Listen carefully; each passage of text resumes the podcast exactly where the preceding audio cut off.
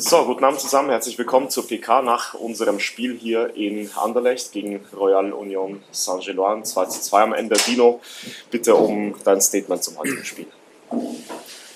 Ja, ich glaube, dass wir einen sehr, sehr guten Start ins Spiel hatten. Wir waren von der ersten Minute an griffig, ähm, haben die, die Reaktion gezeigt, die wir uns vorgenommen haben, ähm, haben zwei schöne Tore erzielt, waren drauf und dran, das dritte zu machen, haben die Riesenchance durch Sascha den er im Normalfall äh, von zehnmal, neunmal reinschießt. Dann hat um äh, Fares noch den guten Abschluss, den der Keeper gut hält. Kam relativ gut zu, zu einfachen Torchancen und dann, dann laden wir den Gegner halt mit dem kapitalen Fehler eben ein, zurück ins Spiel zu kommen. Und das darf uns natürlich in der Form so nicht passieren. Das ist extrem ärgerlich.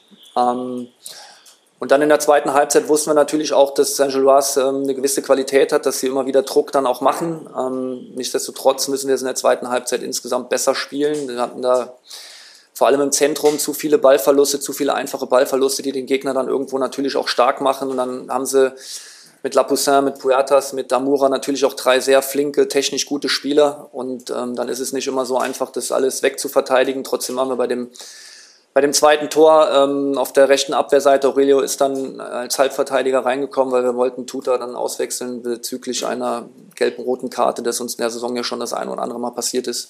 Vor allem dann noch gegen den Speed von Amora haben wir, ähm, hat das ganz gut gepasst. Ähm, er muss dann in der, in der Situation einfach schneller durchschieben auf dem Flügel, dann kann Puertas gar kein Tempo aufnehmen und so verteidigen wir es dann nachher in der Box. War dann unglücklich, dass der äh, Befreiungsschlag von Elias noch geblockt wird. Ähm, und dann, dann kriegst du es 2-2. Und ja, dann hinten raus, glaube ich, haben wir auch nochmal die ein oder andere Aktion gehabt, aber insgesamt dann in der zweiten Halbzeit zu wenig Entlastung gehabt. Noch die Chance von Hugo, glaube ich, wo er den fast reinköpft, wo der Abwehrspieler im letzten Moment da ist. Und ich glaube auch in der letzten Minute da von Philipp die Aktion, das ist schon auch für mich dann nochmal eine klare Torchance, wenn er den sauber trifft. Ähm, elf Meter vom Tor. Aber so ist es. Wir nehmen jetzt hier äh, viele äh, positive Dinge mit. Ähm, wir wissen, dass wir eine junge Mannschaft sind, in der Entwicklung sind, dass ähm, gerade bei Rückschlägen, dass wir da einfach stabiler sein müssen, dass wir da ähm, insgesamt ähm, ein Stück weit vielleicht erwachsener sein müssen, aber es ist immer einfacher gesagt wie getan.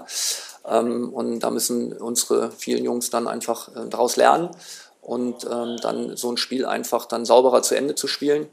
Aber nichtsdestotrotz haben wir eine Ausgangsposition für das Rückspiel, die trotzdem äh, vielversprechend auch ist, vor allem ähm, im Hinblick darauf, dass wir zu Hause spielen vor unseren äh, fantastischen Zuschauern. Auch nochmal an der Stelle danke für den Support hier heute, der war auch richtig gut und das hat uns geholfen. Dankeschön. Danke dir, Dino. Dann kommen wir zu euren Fragen. Starten vorne bei Christopher Michel von den Fußball News. Ähm, Dino, trotzdem sagst der Lernprozess und alles. Jetzt hattet ihr fast ein Déjà-vu wie gegen Darmstadt, wo man das Gefühl hat, das 2-1 wieder aus einem Fehler im Spielaufbau, diesmal Kapital dann und dann werden die Gefühle danach auch so ein bisschen weggefressen. Ich hatte das schon Halbzeit. Äh, nervt dich das nicht auch sehr und erwartest du nicht schnellere Lernprozesse? Ist das jetzt auch in kürzester Zeit wieder so passiert und hattest du auch dieses Darmstadt Déjà-vu?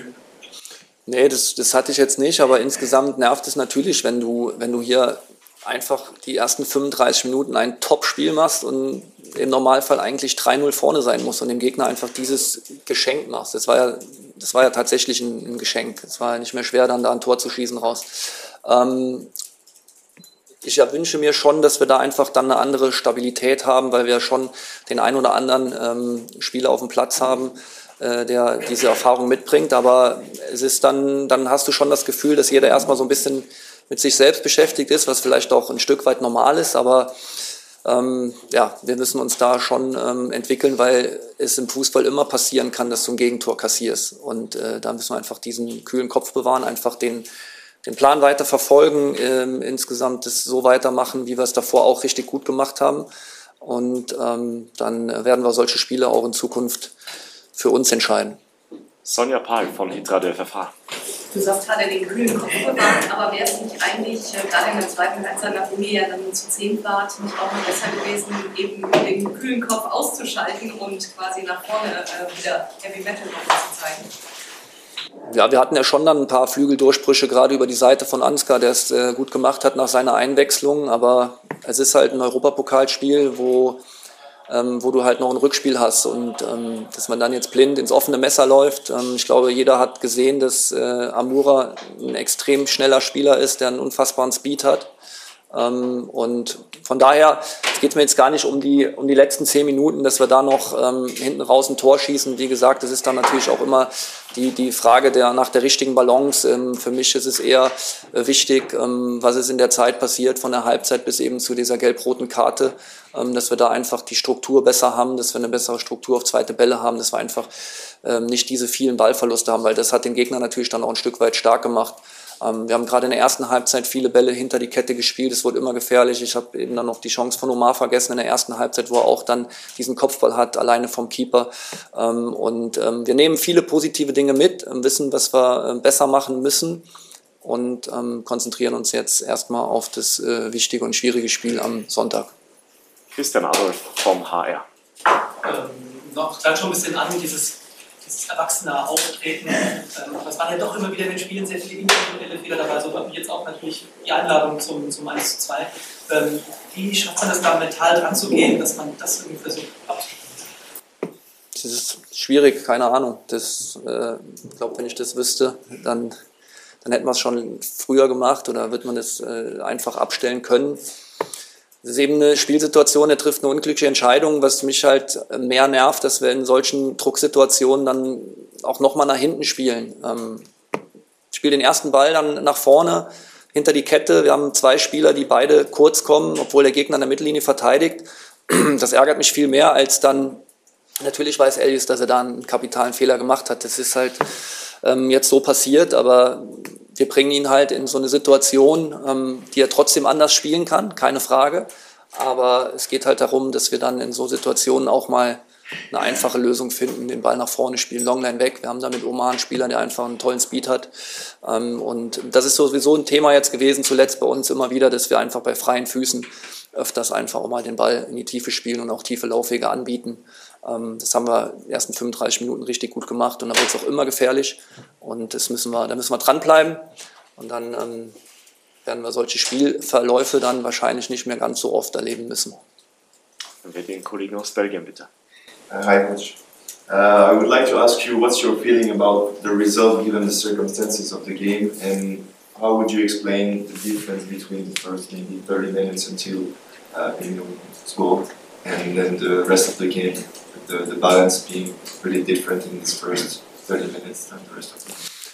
Yeah, for, for sure, it's um, it's not like that. Everybody in the in the locker room is celebrating, but um, we we make, especially in the first half, a very good game. Um, we can take a lot of positive things out of this game, and um, yeah, after after the, the first 35 minutes, normally it's 3-0 for us, and um, with a with a gift for the opponent, we give them the goal, but then the reaction it needs to be better. Um, we need to be more strong. We need to be more um, uh, like grow, grown people. You know, not um, I don't want to say like like kids, but we were a little bit too shaky um, and like nervous. So start, continue your game, continue playing. It happens.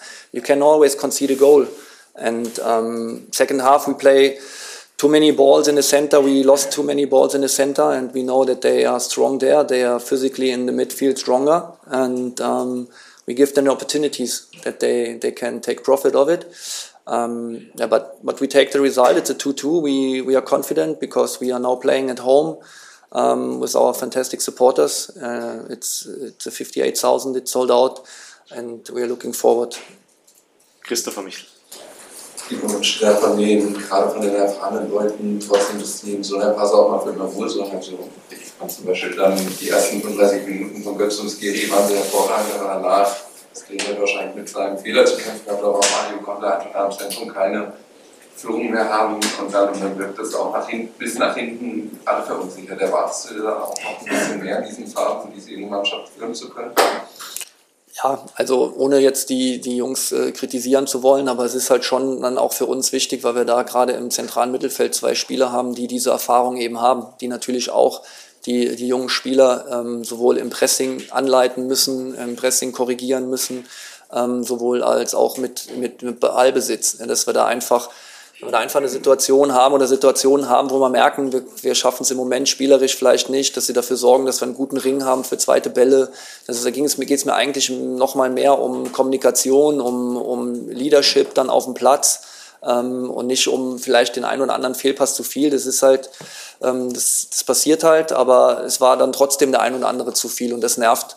Ähm, und ähm, ich erwarte einfach da eine, eine, eine, Kommunikation von den Jungs, dass sie da das Heft des Handels in die Hand nehmen, weil, weil einfach sehr viele junge Spieler auf dem Platz stehen und ich glaube, dass dann auch eine ordnende Hand ähm, dann auch wichtig wäre.